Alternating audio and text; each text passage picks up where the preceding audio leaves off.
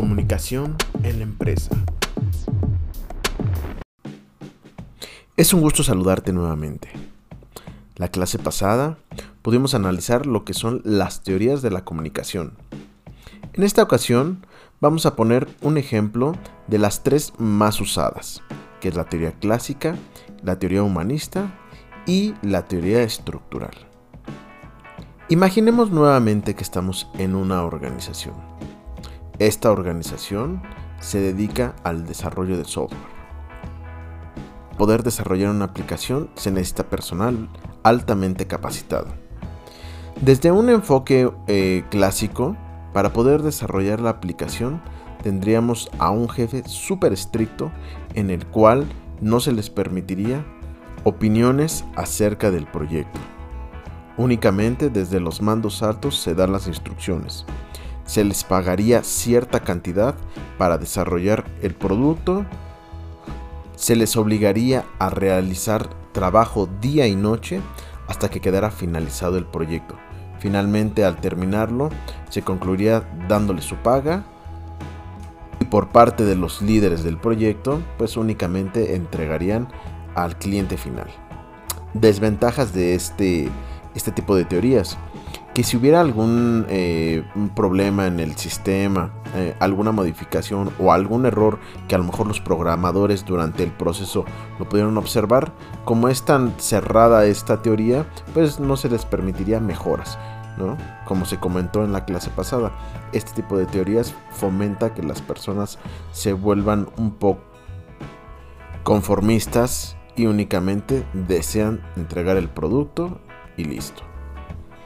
Visto desde una teoría humanista, pues aquí se enfoca a las personas como un todo. Y al desarrollar el proyecto pues se les permite la participación de todos, posiblemente a lo mejor puedan trabajar desde sus casas haciendo home office, eh, entregando productos en línea, haciendo videoconferencias, permitiéndoles a lo mejor la entrada eh, en el trabajo un poco más tarde, a lo mejor llevando alimentos a, las instalaciones. Este tipo de teorías permite que las personas se sientan muy, muy, muy cómodas. Eh, el problema de esta teoría es que, ejemplo, y se escucha a lo mejor mal, pero aquí en México, como ya lo comentamos, es complicado utilizar este tipo de teorías porque eh, algunas personas abusan y este tipo de conductas a largo plazo generan inconsistencias en los proyectos. Entonces, en estas dos primeras teorías estamos observando que uno es el lado totalmente contrario, ¿no? el lado malo donde la gente es muy estricta. Y en la siguiente teoría, en la humanista, estamos observando que es el jefe buenísima onda, que te deja llegar tarde, que es muy amable, que es muy sociable, pero pues para los fines eh, organizacionales en países como México no siempre es eh, tan eficiente realizar estas actividades.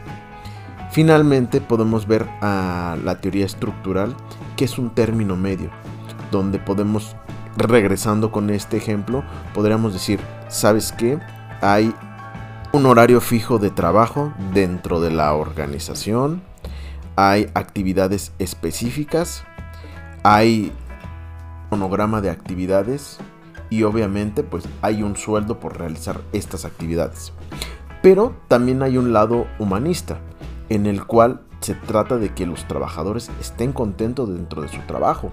Posiblemente en esta organización pues también hay horarios de comida, actividades integradoras y lo principal que haya comunicación entre todos los colaboradores, haciendo juntas en donde estas personas pues darán su punto de vista acerca del desarrollo de la aplicación y, probablemente encontrarán eh, errores o a lo mejor bondades que se puedan explotar y mejorar para entregar un producto final de mejor calidad.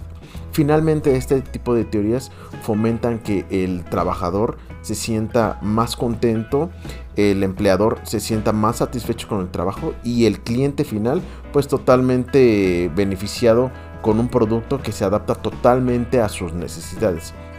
Esto obviamente es un ejemplo solamente, pero dentro de la industria, dentro de los trabajos de servicios, pues eh, existe eh, innumerable cantidad de ejemplos que se podrían eh, utilizar dentro de la hotelería Y posiblemente yo utilizo mucho este ejemplo porque es en el ramo en el que me enfoco. Y es muy usual ver este tipo de, problemas o beneficios cuando no se trabaja eh, idealmente eh, con los colaboradores. Porque si se trabaja únicamente por el sueldo, eh, las personas a las que se les brinda un servicio, en este caso a los huéspedes, pues se le da un servicio de no muy buena calidad, ¿no? A lo mejor se le está dando lo que el cliente tiene como servicios esenciales, pero ese, esa calidad en el servicio que le dan las personas que están contentas en su trabajo es muy diferente. Entonces, tener una, persona que esté trabajando eh, contenta en su organización es benéfica para que el huésped tenga una experiencia única. Vamos a un ejemplo más sencillo. Si ustedes van a un restaurante y los alimentos están ricos, la comida está bien, eh, posiblemente tengas una buena experiencia. Pero si aunado a eso tienes un servicio de calidad con un mesero que te está atendiendo en el momento que tú quieres, te atiende con una sonrisa, es amable, es atento, soluciona tus problemas, pues obviamente esa experiencia se va a multiplicar y vas a decir, ah, wow, quiero seguir comiendo en ese lugar. Esto sería todo por el día de hoy. Nos vemos la próxima semana con otro ejemplo acerca de las actividades que vamos realizando dentro de la materia comunicación en la empresa.